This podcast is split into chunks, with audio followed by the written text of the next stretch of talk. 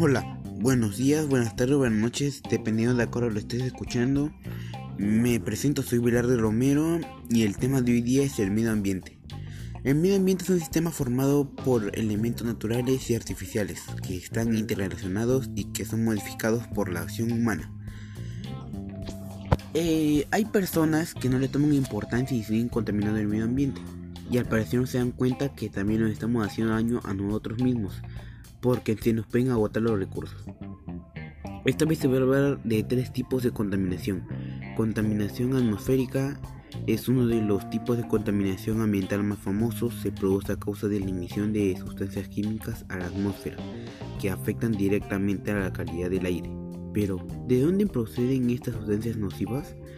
De la quema de basura, e incendios, gases expulsados por procedentes de combustibles fósiles, los gases que liberan las, fábricas. Contaminación hídrica. Afecta a ríos, eh, fuentes de aguas subterráneas, lagos y mar.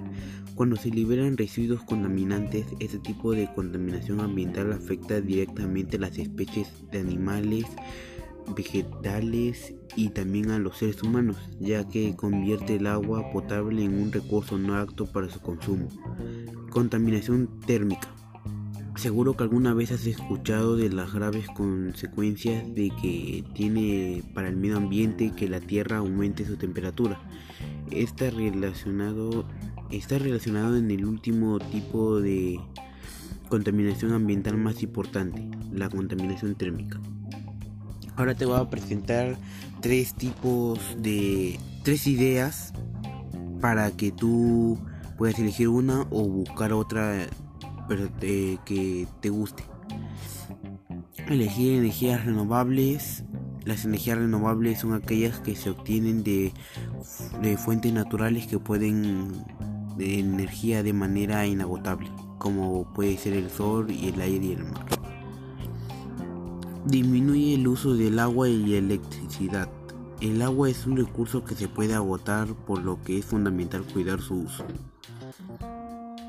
Reduce el consumo de plástico. Utilizamos mucho plástico y la mayoría es de solo un uso.